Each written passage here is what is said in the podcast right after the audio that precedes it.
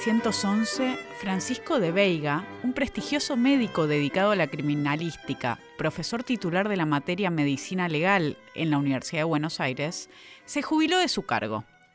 José Ingenieros, un inmigrante italiano que había llegado unos años antes a la Argentina y que ya se destacaba por sus estudios en psiquiatría, en psicología, en criminología, decidió aplicar el puesto vacante. Entre todos los que se presentaron al concurso, Ingenieros era sin dudas quien tenía más méritos. Las autoridades de la Facultad de Medicina lo colocaron primero en una lista corta de candidatos que le acercaron al presidente de la Nación. Según las leyes vigentes, era un atributo del presidente elegir a los profesores concursados. Los presidentes tenían la posibilidad de elegir entre cualquiera que estuviera en la lista de mérito. Sin embargo, era algo extraordinario que un presidente decidiera modificar el orden del comité científico. Pero en esta ocasión sucedió. No sabemos bien por qué, pero Roque Sáenz Peña prefirió al segundo de la lista. Tal vez haya sido el anticlericalismo de ingenieros, pero no podemos estar seguros. Lo que sí sabemos es que la reacción de Ingeniero fue fuerte. Cerró su consultorio, renunció públicamente a enseñar y a ocupar puestos oficiales, regaló su biblioteca, se fue a Europa con la promesa de no regresar a la Argentina hasta que Sáenz Peña abandonara la presidencia y escribió El hombre mediocre. El hombre mediocre, la obra más conocida de Ingenieros, se publicó en 1913. En la primera edición, Ingenieros identificó explícitamente a Sáenz Peña con un arqueotipo del hombre mediocre. Aún peor, fue un borrador previo en el que, en vez de llamarlo perfecto mediocre, lo denominó un imbécil solemne, la síntesis de la invisibilidad social de nuestra clase dirigente, esencia analfabeta de los parásitos que lo rodean y que nos gobiernan, describió. El hombre mediocre vendió 10.000 copias en Buenos Aires en unos pocos meses. También tuvo éxito en otros lugares, como en París, en donde en solo tres días se agotaron los 300 ejemplares. Sobre el hombre mediocre, las ideas de ingenieros y la experiencia de este niño inmigrante, que en unas pocas décadas pudo convertirse en parte de la intelectualidad argentina, hablaremos hoy en nuestro programa de Pasado Imperfecto.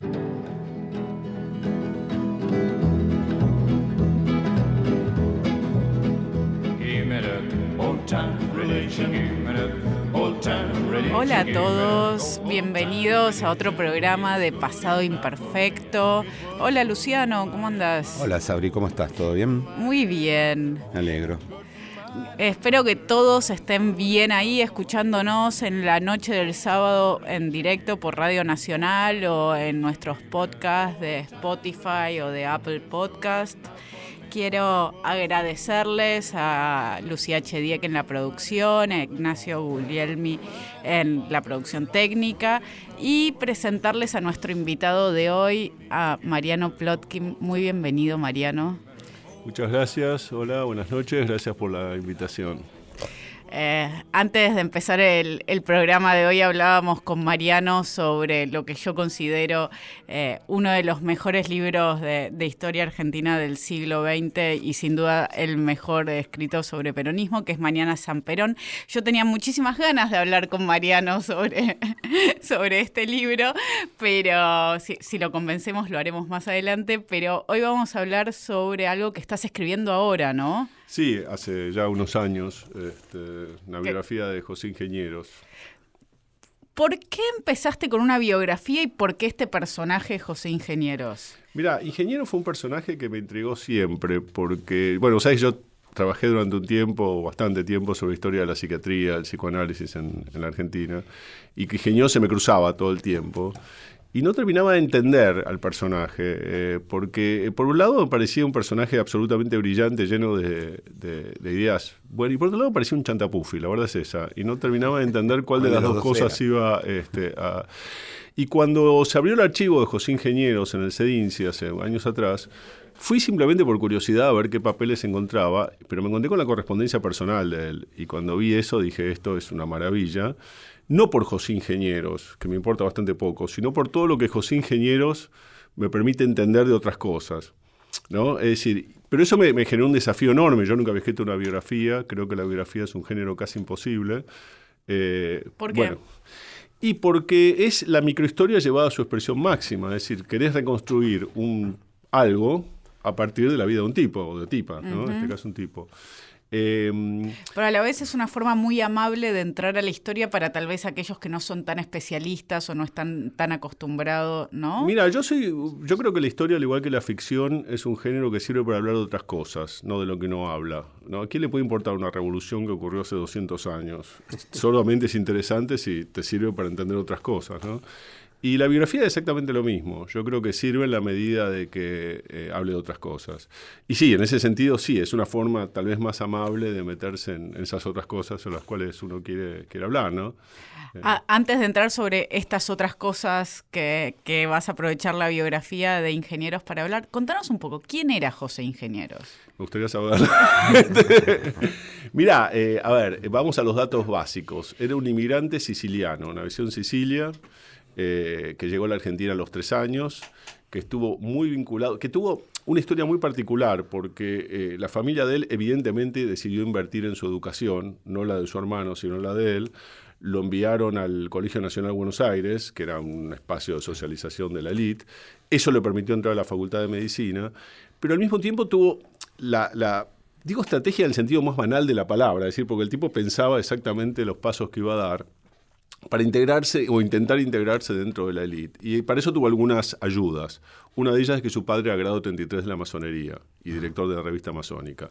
Entonces, desde muy chico, él entra en ese, en ese espacio que es fundamental. Yo creo que es no ha sido estudiado prácticamente y es fundamental para entender cómo funcionaba la, la sociabilidad argentina en ese momento, porque es el único espacio transclase donde se podía encontrar el hijo de un inmigrante siciliano con el general Mitre, por ejemplo. ¿no? Entonces, eso le permite armar una red de relaciones, eso más haber ido a la, escuela, al Colegio Nacional, más haber pasado por la Facultad de Medicina, más ser miembro del Partido Socialista, que era otro espacio de relaciones importante también, eh, más sus veleidades pseudoliterarias que le permitió acercarse a Rubén Darío, ser muy amigo de Leopoldo Lugones. Todo eso le, permitió armar una, red bastante densa de relaciones. para un inmigrante recién Para un inmigrante, como él se definía, un inmigrante venido en tercera clase, él decía, ¿no? Soy, soy un inmigrante venido en tercera clase y bueno, tengo que ver cómo me arreglo, ¿no? Una serie de estrategias matrimoniales. Llegó a pretender a una de las hijas del general Roca, estuvo bastante cerca. Eh, en fin, es decir, hay toda una serie de cuestiones que son eh, eh, de su posicionamiento, que nos permite entender cómo funcionaba ese entramado relacional de lo que era la sociedad entre siglos. ¿no? ¿Y le fue sencillo ese, ascenso? No, no, no, fue nada sencillo ah. y en su carrera hay un montón de... Hay, es decir, hay como dos ingenieros, uno luminoso que nos muestra un, este, un exitoso este, ascendente social y uno nocturno, digamos, que nos muestra todos sus fracasos. Es decir, todo lo que quiso hacer y no pudo. Jamás pudo entrar a la Academia de Medicina, jamás consiguió la cátedra codiciada de la Facultad de Medicina, se tuvo que conformar con una de la Facultad de Filosofía y Letras, este, no pudo casarse con la hija de, Rojas, de Roca, a pesar de que terminó casándose con la hija de un industrial alemán también rico. Eh, en fin, hay un montón. Toda su vida, a lo largo de su vida, es, por un lado, una especie de autologio por sus logros y al mismo tiempo, en sus cartas personales, a sus padres, en particular a su padre, mostrando todo lo que no pudo hacer y todo Esos límites están vinculados con su origen, con el Esos límites están vinculados con su origen, pero yo más que los límites me fijaría en las posibilidades. Claro, claro. Es decir, me fijaría en una sociedad como esta que permite que un inmigrante siciliano, siciliano, quiero recalcar eso, porque en la escala biológica, claro, porque digamos en la, en la escala biológica el siciliano estaba eh, abajo de todo, digamos. ¿no? Era diferente si uno venía de Italia. claro, no era lo mismo venir de Milán que venía de Sicilia. El tipo era siciliano y, eh, digamos, creo que su punto culminante fue esa aspiración matrimonial con la hija de Roca, que estuvo, digamos, ahí en, ese, en el mercado, digamos, ¿no? Eso habla muchísimo de la sociedad argentina. Es decir, pensemos esto en Santiago de Chile, en la Ciudad de México, en Lima, hubiera sido, pero impensable. Sociedades mucho más cerradas, en donde el ascenso social. Y donde el peso colonial es mucho más fuerte. Es decir, yo creo que esto lo que muestra la historia de ingenieros se la muestra, eh, es la historia de lo plebeyo e igualitario que era la sociedad argentina eh, en ese momento, en el fondo, ¿no? Es decir, una de las cosas que pretendo mostrar es un poco eso, ¿no? Es decir, cuáles son las posibilidades y los límites, pero las posibilidades fueron mucho más que los límites, ¿no? Está claro, sí, sí, por lo que vos mencionas es muy claro. Y te hago una consulta, ¿por qué él se acerca? Bueno, porque está esto de los médicos que hacen política, ¿no? Y que reflexionan sobre la política. Él se acerca al Partido Socialista, en el Partido Socialista hay muchos, pero hay otros médicos que también escriben. Bueno, ¿Cómo es esto de la Justo, ¿no? izquierda? Claro. Justo, el propio Juan B. Justo. Eh, bueno, pero el caso de Ingenieros también es particular en ese caso, porque cuando él empieza a tener cierto prestigio a nivel científico, que es muy joven, es decir, él, eh, pensá que él es, es director de la revista, de la única revista de psiquiatría y una de las más importantes del continente, como tiene 25 años, él se aleja del partido, se aleja de la política.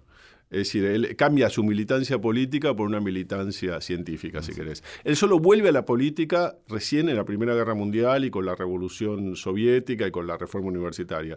Pero hay un lapso ahí de 15 años donde él prácticamente está alejado del partido, se, se desafilia del partido, de hecho, y no tiene por lo menos ninguna actitud política. ¿Y, y esta desafiliación se da por algún problema puntual o simplemente dentro de la estrategia que él trazaba en su vida ya no le era tan útil pertenecer? No, es decir, ahí hay varias cosas. En primer lugar, eh, que él, aspira a convertirse, que ese es otro de los temas que me interesa ver, en un portador de saberes de Estado. ¿no? Es decir, él intenta insertarse en esa república posible lo mejor que puede a partir de su conocimiento y de su saber técnico, digamos.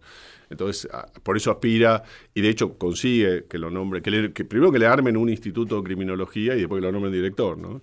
¿Qué, Eh, qué es? Contanos un poco, ¿qué es como un momento en donde eso se está armando en el Estado Nacional? Y es el Estado ¿no? que se está armando, ¿no? Es decir, pensá que, es decir, entre, qué sé yo, 1860 y pico, eso Luciano sabe Sí, sí. mejor que yo, ¿no? Y te diría 1910, es un Estado que se construye de nada. Eso es lo maravilloso. Es decir, yo creo que fue uno de los momentos más progresivos, si se quiere, de la historia argentina. Es decir, es una élite que construye de la nada un Estado, donde es una puerta abierta al talento, realmente, ¿no? Y este tipo logra que le armen una, un- una oficina para él, que lo nombren director, que, que- que el Estado le financie la revista, en fin, hay tú, una serie de cuestiones, en un momento donde además las fronteras entre Estado y no Estado son bastante porosas, digamos, ¿no? Es decir, no, hay, hay un montón de instituciones que no están muy claras si están adentro o están afuera. Y que, que bueno, se eso- empiezan a formar y que tal vez parten de, de iniciativas privadas. y Exactamente. Bueno, pensá que en 1870 las estadísticas oficiales se hacían privados, digamos, ¿no? Este, así que es, es así. Y Ingenieros, bueno, aprovecha esa oleada y... Y se él tenía un saber particular. Y bueno, él eh, sí, él está, él constituye, construye, digamos, o contribuye a construir lo que es la criminología moderna y la psiquiatría moderna en algún punto, ¿no? Eh, y es otra de las paradojas de ingeniero, porque él se convierte en un científico de un enorme prestigio. Sus obras son publicadas en el exterior, su libro sobre psicología lo prologa y lo traduce Wilhelm Oswald, que fue premio Nobel. Eh, al día que se muere queda obsoleto, digamos, dicho por sus propios este, discípulos, ¿no? Es decir, no era su saber lo que lo proyecta después como personaje, sino estas otras cosas, estas otras este, participaciones en otros espacios, ¿no? Pero a la vez era respetado en el marco internacional. Era respetado sobre todo en su primer periodo, digamos, más científico. Después él, digamos, se, se reconvierte en una especie de intelectual francotirador, donde tiene, adquiere prestigio, pero por otro lado, ¿no? A partir del hombre mediocre y toda esa, esa, esa, digamos, esa saga. Pero en un principio sí, digamos, es un tipo que lo traducen al francés, lo traducen al italiano, que lo conocen, en el mundo circula, ¿no? Ahora, vos planteás eh, la idea de una persona que hace del saber, de su saber técnico uno de sus ejes de su vida, pero también de su producción. Ahora, José Ingenieros escribió de otras cosas también, ¿no? Claro. No simplemente. Esa es, la, esa es otra de las peculiaridades de ingenieros, que está como entre dos periodos, ¿no? Está a la vanguardia de uno y a la retaguardia de otro, te diría. A ver, ¿cómo decir, sería? Claro, él, él, eh, digamos, por un lado, arma parte de su posicionamiento a partir de la especialidad, digamos, ¿no? Él, eh, de hecho, tiene una, una polémica con Paul Grusac muy interesante al respecto, ¿no? Básicamente le dice a Paul Grusac, usted cree que puede escribir de todo, pero ahora es el laboratorio, no es el... este pero al mismo tiempo él escribe sobre todo. Entonces claro. Es, este, eh, es muy interesante eso, ¿no? Es decir, pero eh, él tiene como una enorme capacidad de autorreciclarse. Entonces pasa de ser eh, del político militante socialista a secretario de Roca, eh, pasa a ser del científico, este, qué sé yo, prestigioso a un filósofo y se mete en la filosofía, habla de sociología.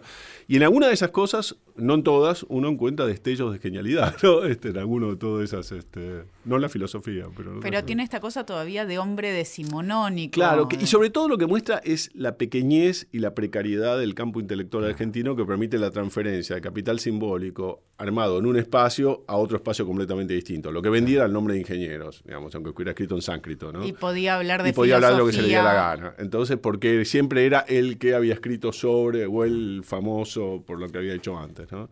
Que es algo que en la Argentina, eh, todavía en la década del 60 vemos bastante eso, ¿no? Eh, yo diría que un personaje que en algún momento eh, se me ocurrió como salvando todas las distancias, ¿no? no quiero decir brutalidades, pero digo, Oscar Mazota, ¿no? Era un tipo también que pasaba de una cosa a la otra, pasaba del, del happening al psicoanálisis lacaniano y siempre, ¿por qué? Porque, bueno, porque era Oscar Mazota. Porque fondo, era ¿no? él. Claro. Ahora, pasar, eh, para esa época, pasar de la medicina y sobre todo de los estudios de psicología y de ese tipo a el análisis de la sociedad y encontrar en la medicina una clave de análisis tampoco era tan extraño, ¿no? Era, no, digo, y más el allá. maestro de él, José María Ramos Mejía. Claro, como José María Ramos. Mejía, ¿no? Estaba lleno de médicos que escribían, porque no estaba definido los Pero campos. más allá que no estaba definido, ¿no había también una relación en, en buscar en la clave médica una Sí. explicación de la Y sí, Argentina? porque la medicina era, eh, digamos, eh, la, eh, de alguna manera en ese contexto cientificista era lo que permitía eh, encontrar las claves de, de muchas cosas, ¿no?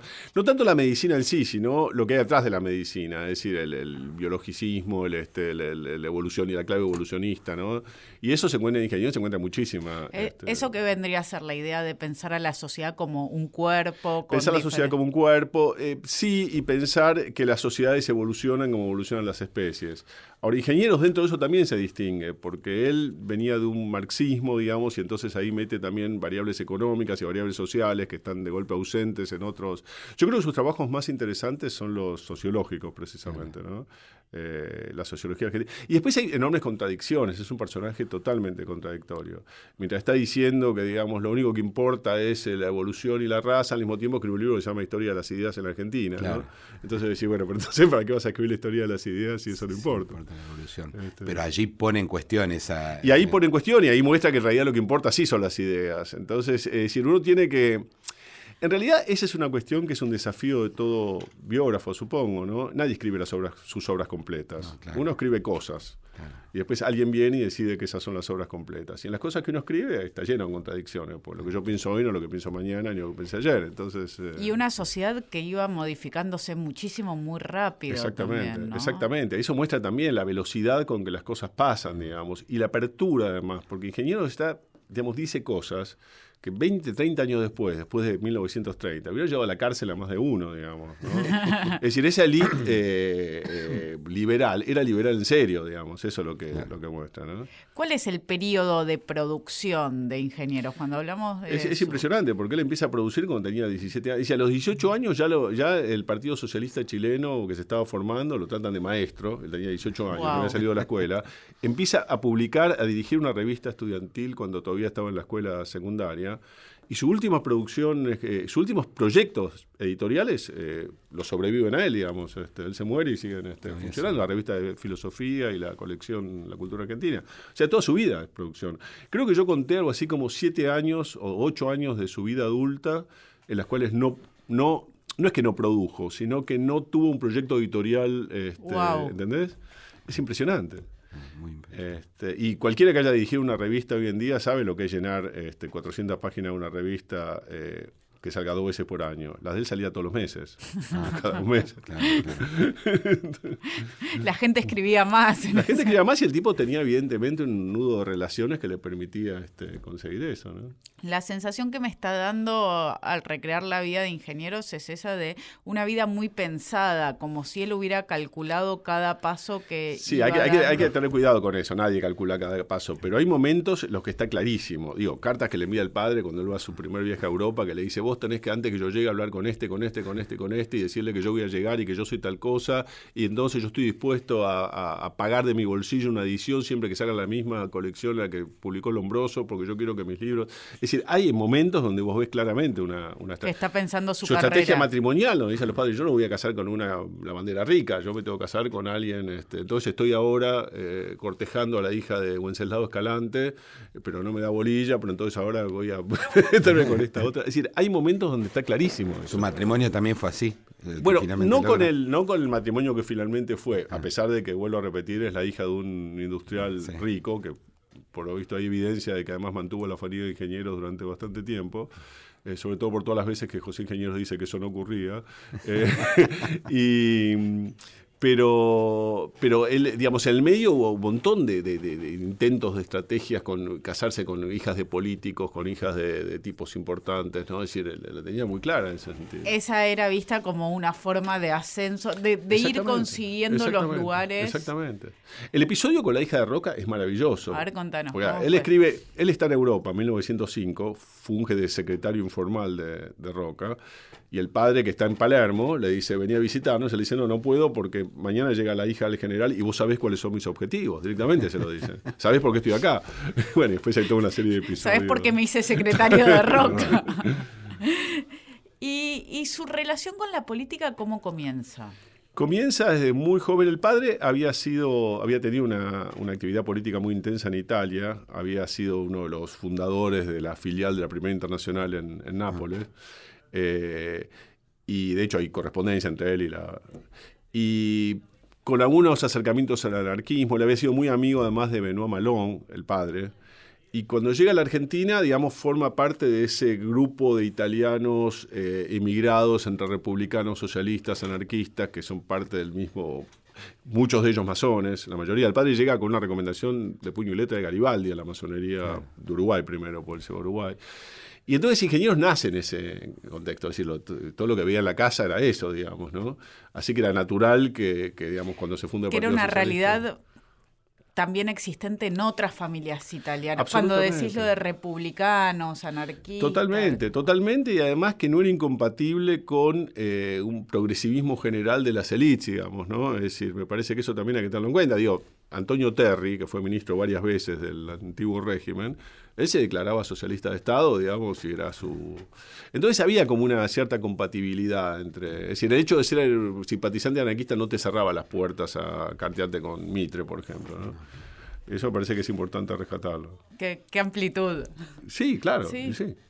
y también una elite chica, ¿no? una elite chiquísima, que además se conocían todos y que se veía, y de los cuales el 90% se encontraban en el templo masónico de la calle Hoy Perón a 1200, digamos, que es el mismo edificio en que estaba en la época de, Contanos bien sobre el lugar que ocupaba la masonería, porque hay mucho mito sobre qué era la, Hay mucho mito porque hay muy poco estudiado, y hay muy poco estudiado porque es muy difícil entrar a los archivos. Yo tuve la suerte, porque me, han autorizado, este, eh, a ver por lo menos parte de los archivos esos. Es básicamente el espacio de sociabilidad por excelencia de las elites, con la diferencia respecto a otros, como puede ser el Club del Progreso o, más adelante el Jockey Club, que eh, era transclase. Es decir, en el mismo edificio físico se juntaban logias que iban desde logias italianas, Unión Italiana, que era la que pertenecían los ingenieros, el padre había sido venerable de esa logia, hasta la logia donde participaba Mitre y la logia donde... Y el, ¿no? este, entonces... Eh, yo ¿Estaban me imagino, divididos por nacionalidades? No, no, no, no. Y además, aunque sí, tampoco, porque la logia Unión Italiana solo la mitad eran italianos, por lo menos del censo que yo pude encontrar. Eh, entonces yo me imagino eh, la escena de, en el baño de, la logia, ¿no? Ingeniero diciendo a la Mitre, este, permiso general, mire, tengo un librito que quería mostrarle, y el otro día usted es el hijo de Salvatore, sí, mándemelo. No, es decir, me imagino que es plausible ese tipo de, encuentro. También por este imaginario de lo desconocido, lo secreto que tiene, ¿no? Pero ¿qué hacían? Mira, la logia... ¿Se, reunían para qué? Se reunían para qué. Eh, la masonería es una institución interesantísima, la cual yo conozco lo que pude ver, obviamente, tengo amigos masones. Em, por un lado tiene una cosa iniciática, digamos, secreta, que es la cuestión de los rituales, pero por otro lado en ese momento era básicamente una asociación filantrópica que competía con la Iglesia Católica, que fue, digamos, el núcleo de lo que después iba a ser la Cruz Roja Argentina, eh, y un lugar de espacio de sociabilidad de elites liberales eh, más o menos progresistas, aunque había muchas diferencias entre ellos. Es decir, eh, había masones a favor del divorcio, masones en contra del divorcio, masones más conservadores, Canera, masón, digamos. Pero Alfredo Palacio también era masón. Entonces, este, ahí eh, pero donde podían, digamos, de alguna manera negociarse estas, estas diferencias. Pero se reunían para algún ritual. Se reunían para, no, no, por supuesto, se reunían para rituales secretos, los cuales yo no tengo, no tengo idea exactamente qué consiste, porque son secretos precisamente. Pero más allá de eso, había una, una, una cuestión pública de visibilidad, que el, el, monumento a Garibaldi lo hace la masonería públicamente, y organizan este, y organizan eventos públicos donde hay conciertos para la gente, en fin, tiene una, una parte secreta y una parte pública. Y esa parte pública era sumamente visible. Tan visible que la masonería argentina, cuyo eh, gran maestre era el general Rudecindo Roca, hermano del general Julio Argentino Roca, que no era masón hasta donde yo sé, le agradece públicamente a Rudecindo Roca por las negociaciones que hizo con su hermano, que era presidente de la República, para el, para el, este, para el monumento Garibaldi. ¿no? ¿Y Eh, había alguna contradicción entre el hecho de ser católico, practicante y ser masón? Mira, ese es un tema interesantísimo, porque en principio sí, pero no, digamos. Quiero decir, en principio sí, porque los masones fueron excomulgados. Eh, el padre de ingeniero Salvatore era muy firme respecto de que no quería católicos cerca, pero la mayoría de los masones se definían como católicos. y había incluso curas católicos este, dentro de la Dentro de la masonería. masonería. Sí, sí, sí, sí. Eh, se pedía, eh, la, la ficha de afiliación se pedía religión y la gran mayoría se definían También como católico. católicos. Ingeniero se definió José como ateo, fue el único. Mira, De hecho, en algún momento la creencia en Dios fue un requisito para entrar a la masonería. Después eso se eliminó, pero eh, hasta 1890, por ahí, fue en algunas logias era un requisito era creer en, en Dios. Creer en Dios, claro. O sea que el conflicto es más construido ex post que otra cosa. Sí, hay una parte, la, una, me recuerdo uno de los artículos de la revista masónica dirigida por el padre de ingenieros, donde se, le llamaba la atención que todos los candidatos a concejal de la Boca eran todos masones, incluyendo los que apoyaban la iglesia. estamos hablando sobre la masonería, sobre José Ingenieros con Mariano Plotkin. Esto es Pasado Imperfecto y seguimos con más en el próximo bloque. Historia de un país extraño. Pasado imperfecto. Por Nacional. Seguimos en Pasado imperfecto. Por Nacional.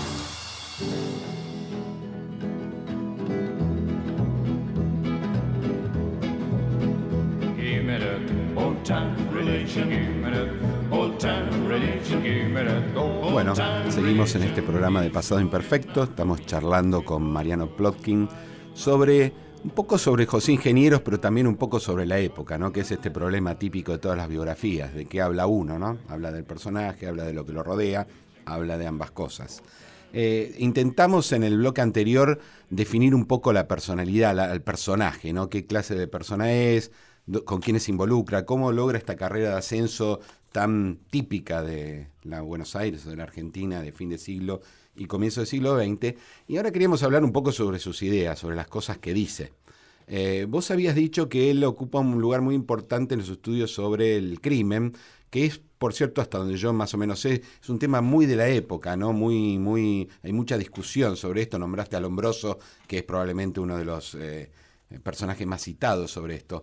¿Podrías empezar explicándonos en los contenidos qué es, qué es lo que aporta, qué dice él sobre estos temas, sobre el problema del crimen?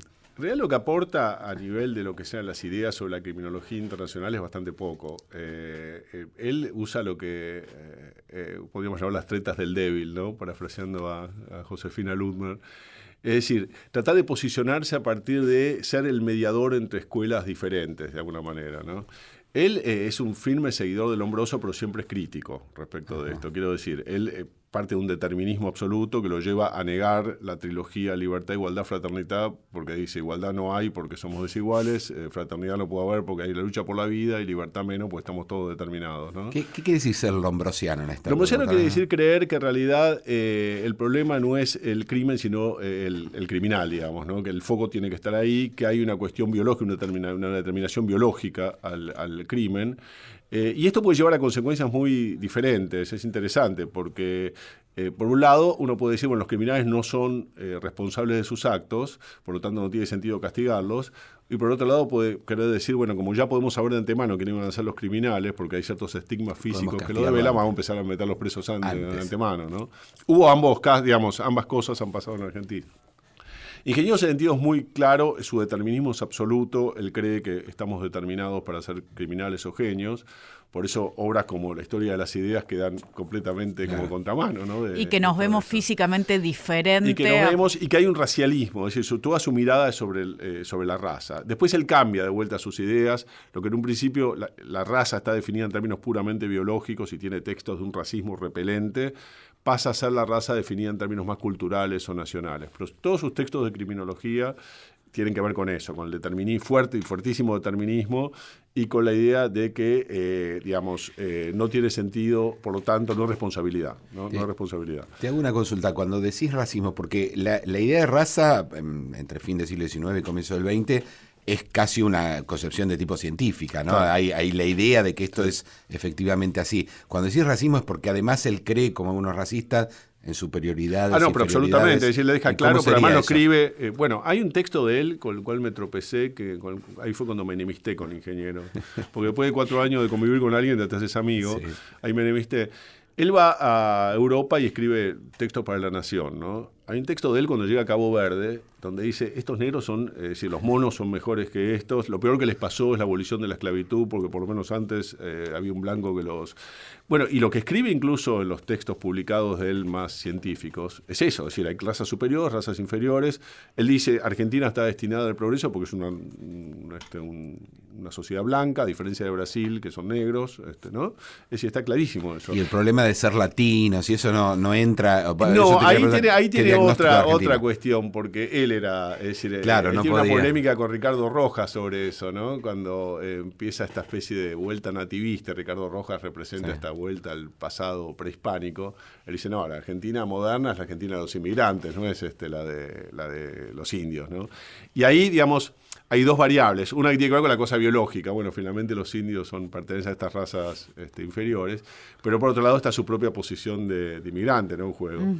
Eh, pero básicamente es eso. Ahora, ¿qué aporta él a todo este juego lombrosiano? Eh, La dimensión psicopatológica, digamos. Él cree que los estigmas del- que, que de alguna manera eh, reflejan la criminalidad pasan más por estigmas psicológicos que por estigmas físicos, ¿no? Lo cual es interesante, ¿no? Porque le da una dimensión que Ah, es como una vuelta de tuerca. como una vuelta de tuerca que lo ponen, además lo permite discutir con Enrico Ferri, con otra gente que estaba, este, digamos, en la...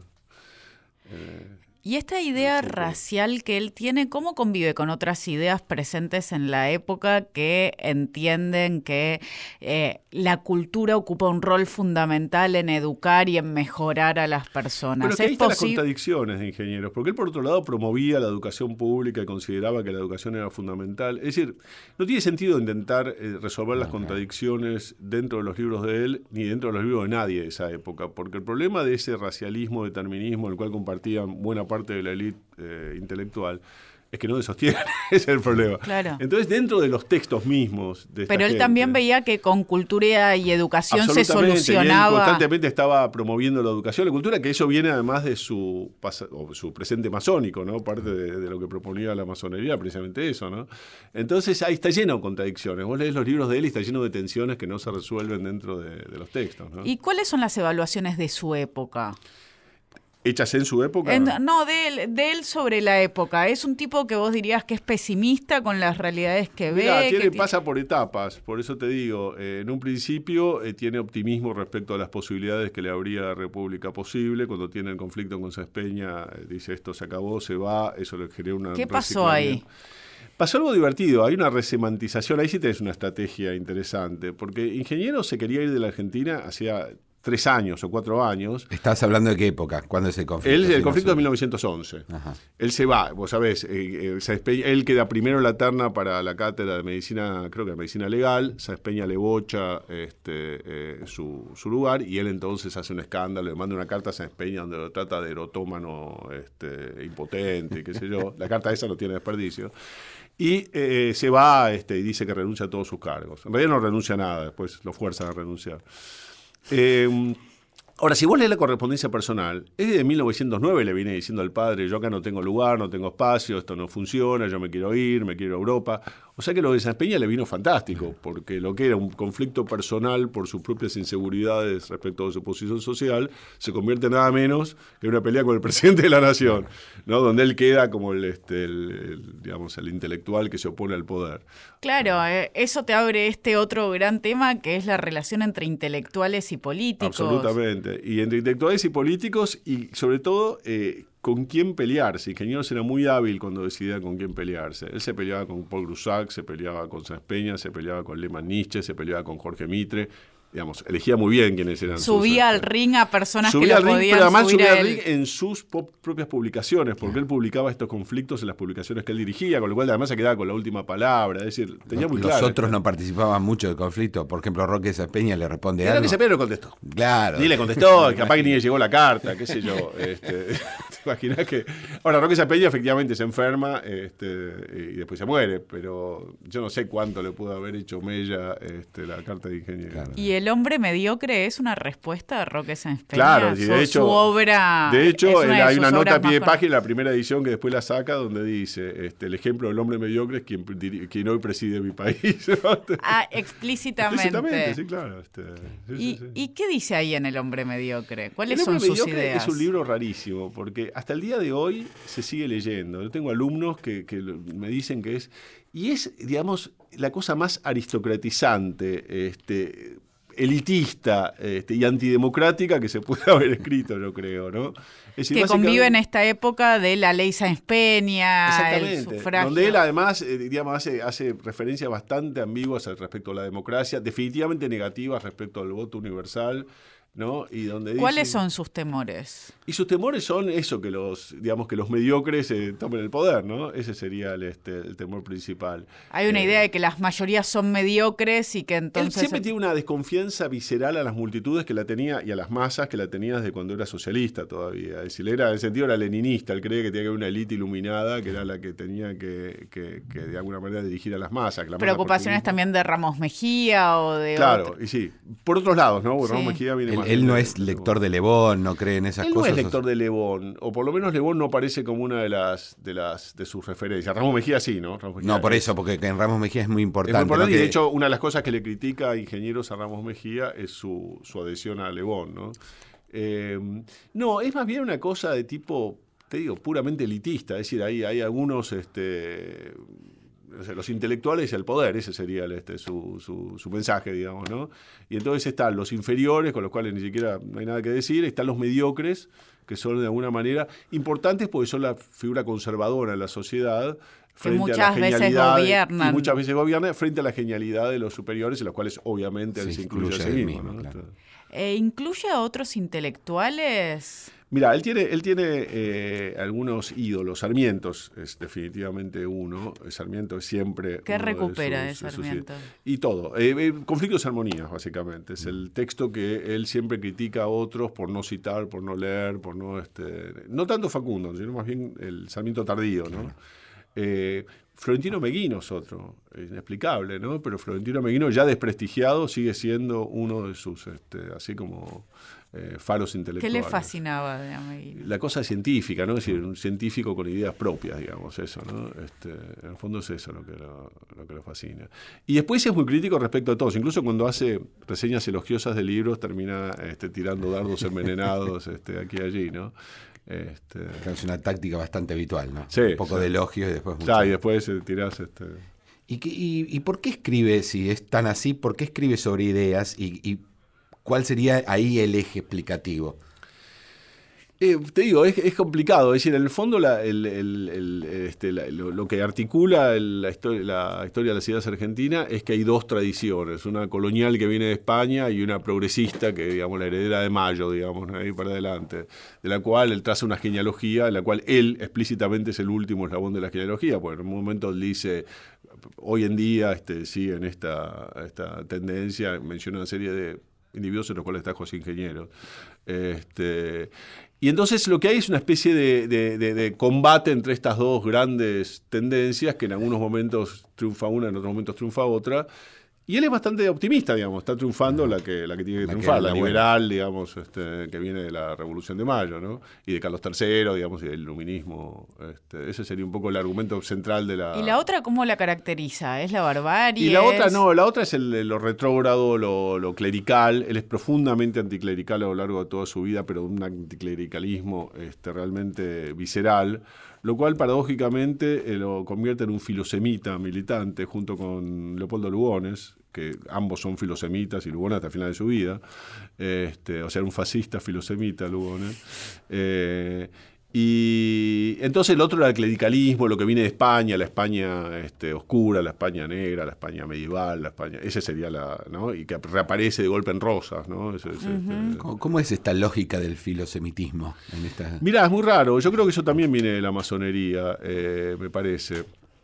Él, eh, las veces que escribe sobre judíos, escribe muchas veces sobre judíos, escribe en, texto, en revistas judías incluso, eh, lo único que hace son elogios. Ahora, los elogios de él no, no comparan con los de eh, los de Lugones que son desmedidos, digamos, ¿no? Es decir, los judíos son la raza este, más inteligente que ha tenido la humanidad, ese tipo de cosas, ¿no? Él cuando va a Estados Unidos se asombra de lo excelentemente integrado que están los judíos en este en eh, Estados Unidos y que son los más, eh, digamos, la vanguardia de la intelectualidad, este, las universidades. y sé Era una yo. época en la que había mucha inmigración judía en la Argentina. Había inmigración judía en la Argentina, de hecho, tanta inmigración judía que cuando Theodor Herzl escribe el Estado judío, una de las dos opciones que plantea es Palestina y la otra Argentina para crear el Estadio judío. Este, pero precisamente porque el gobierno argentino era además bastante hospitalario este, respecto a los judíos. Y él tenía vinculación con instituciones. Él y- escribe en varias veces en revistas judías, este, no, te- no sé si tenía instituciones formales, pero cuando él va a ver a... a- él, es decir, él se oponía al sionismo, pero como se oponía a cualquier forma de nacionalismo. Cuando va a ver, y después es amigo de Max Nordau en, en París, digamos, Max Nordau fue el- uno de los dirigentes sionistas, él, digamos, elogia todo lo de Max Nordau excepto el sionismo, pero no por judíos, sino por sionismo, por nacionalismo. Por bueno, finalmente es un ismo como tantos otros, ¿no? Este, pero así que es, es interesante, esa es otra dimensión que estoy tratando de ahora de, de O darle. sea, da por hecho que es una raza, pero es una buena raza. Ni siquiera una raza, no, no, no, ni siquiera una raza. No, él no habla, porque al revés, él, una de las cosas que cuestiona es esta idea que dentro de los caucásicos hay razas. Él dice latinos, judíos, este, nórdicos son todo lo mismo. Ajá. O son negros, o blancos, o son amarillos. ¿no? Ah, Esa es ok, una- era color, era, era era color, bien digamos, primitiva sí, la sí, sí. división en raza. En un primer momento, después te vuelvo a repetir, esto lo convierte en una cosa más cultural y entonces ya habla de la raza argentina sin definir muy bien de qué se trata. Es una Este, idea presente en muchos, la raza idea- argentina. bueno, ese es el ¿no? punto, ¿De qué ¿no? hablan cuando hablan de la raza argentina? qué sé yo, de mil cosas. El tema es, eh, yo creo que esa es la otra cuestión, ¿no? Cuando uno escribe una biografía, tiene que acordarse de esa famosa frase de un autor inglés que dice que el pasado es un país remoto donde las cosas se hacían distinto, ¿no?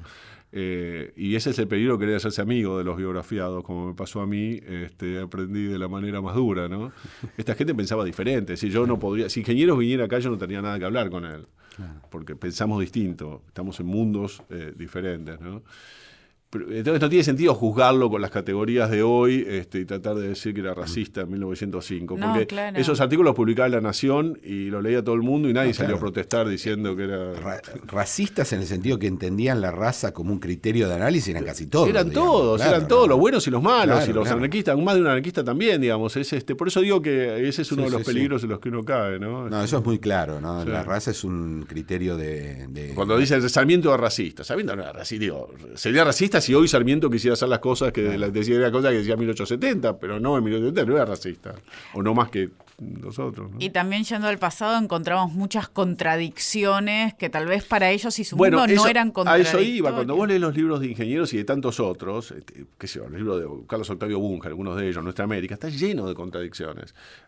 Hoy, pero no parecían contradictorias Claro. en 1905 o 4, ¿no? Esa Y tal vez no lo no lo eran, no lo eran, no lo eran. No lo eran.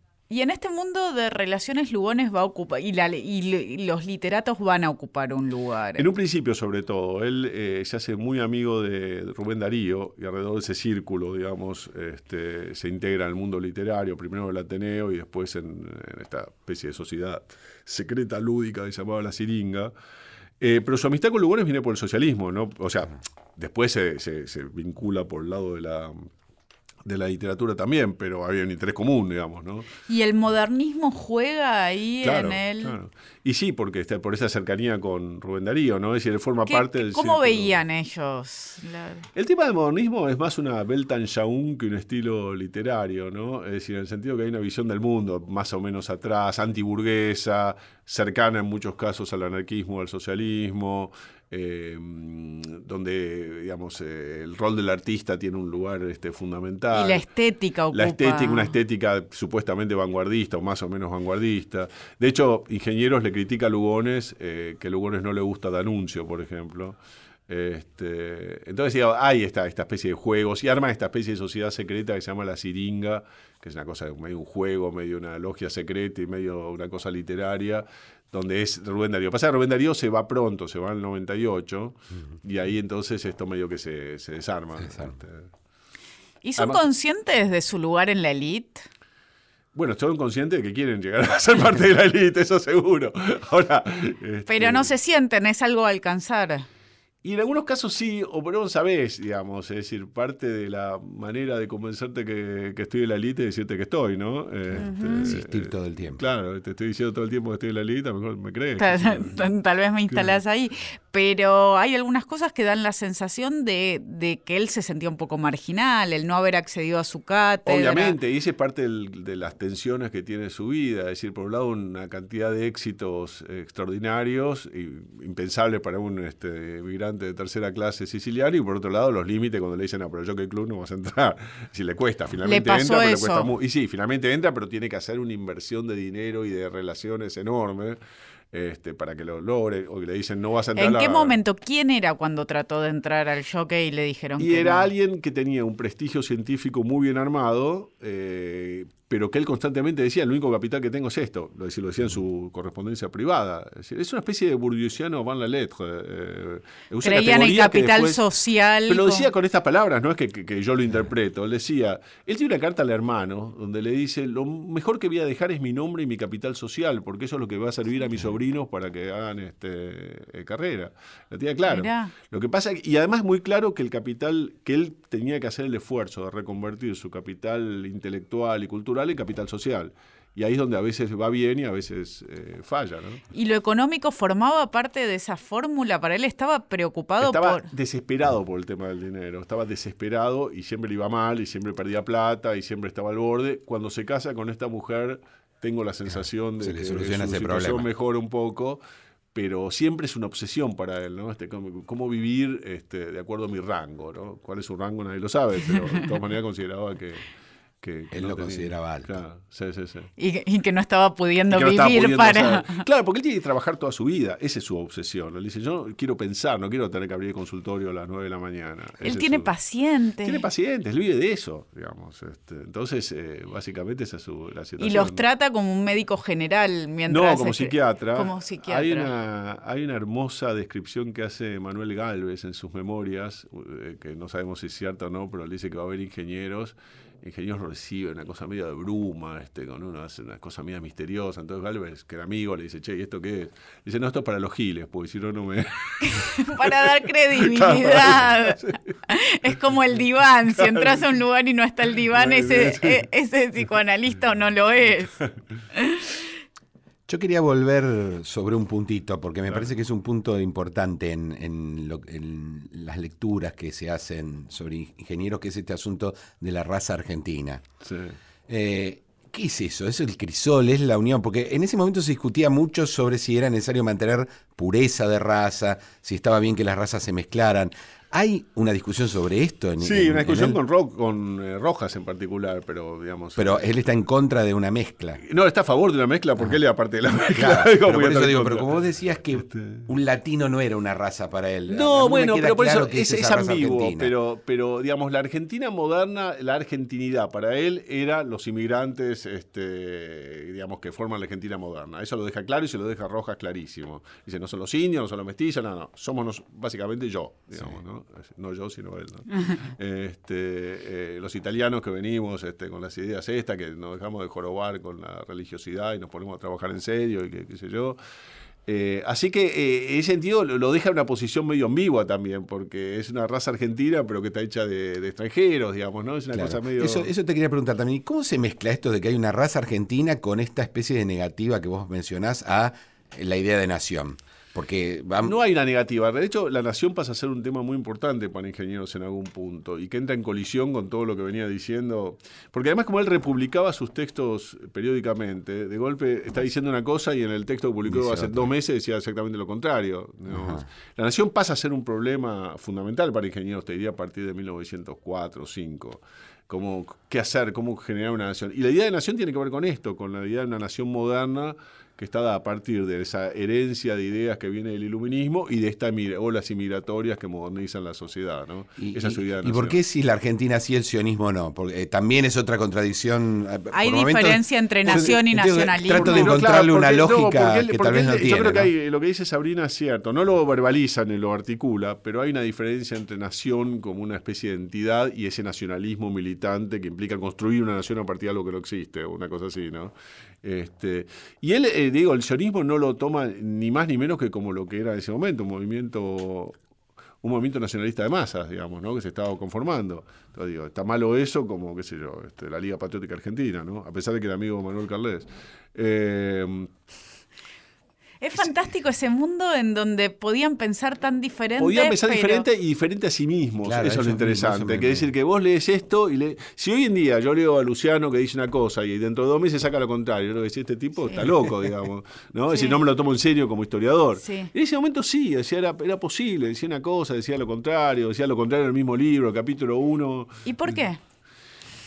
¿Qué explicaciones le das a Y eso? ya es difícil, ¿no? Darle explicaciones a eso. Yo creo que tiene que ver, por un lado, con eh, una especie de. Eso que habla por ahí algún historiador norteamericano, el, el liberalismo como un mito unificador, ¿no? Que de alguna manera permite, absorbía todo, ¿no?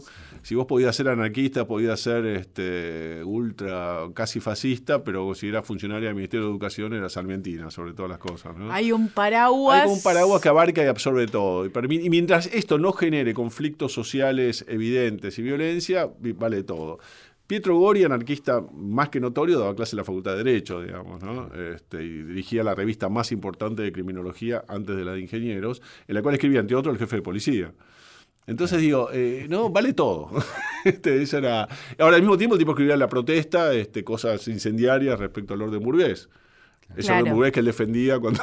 cuando este, ¿no? Entonces, mientras no armara lío, no tiraba bombas, vale todo. Y Cuando se marca, bombas- se hacían sentir a los otros, se veían estas contradicciones como contradicciones Y o era visto no, una Por lo visto práctica. no, decía, a ver, si el jefe de policía escribe en la revista del tipo que después supuestamente va a perseguir por Pero no lo atacaban otros anarquistas por eso.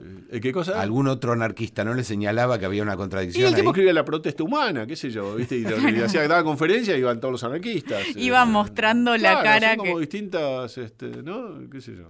Sí, sí, un poco habla de cómo era el mundo. Era un mundo, por eso digo, era un mundo, el pasado es un país diferente, Sí. remoto, donde las cosas se hacían distintas. Intentar entenderlo es como ir a China e intentar eh, hablar español y que te entiendan, ¿viste? Y no te van a entender. Pero también algo muy de fin de siglo, de comienzo del siglo XX, que es esta idea de que hay que empezar a intentar explicar una sociedad que no se entiende muy hay que bien. explicar una y sociedad tal que no se hay entiende, que pero al mismo tiempo esa sociedad va cambiando eh, Claro, a- a- exacto. frente a tus ojos. Entonces lo que querés explicar hoy no es lo mismo que vas a tener que explicar mañana, ¿no? Entonces todo eso también es... Porque no es muy particular de la Argentina, me parece. No, yo creo que la diciendo. Argentina se da una cosa que es muy diferente de otros lugares y en Dios se parece más a Estados Unidos que a otros países latinoamericanos, que es el plebeyismo social, ¿no? Es decir, en Argentina no hay aristocracia de sangre. En Buenos Aires, no digo en Argentina. Córdoba es otra cosa, Salta es otra cosa. En Buenos Aires no hay aristocracia de sangre. Entonces es una, es una plutocracia, digo, vos te va bien, tenés guita, llegaste. Y, Y y lo que estás mostrando es que también había otros caminos Y que para había otros acceder. caminos, que a lo mejor no tenías guita, pero que eras muy inteligente, escribías cosas interesantes, le servías al Estado por otra cosa y servía. Muchísimas gracias Mariano por venir esta noche a conversar con nosotros. Gracias Luciano. No, buenas noches a todos, gracias Mariano. Muchísimas gracias a ustedes por la invitación. Nos vemos en el próximo programa de Pasado Imperfecto.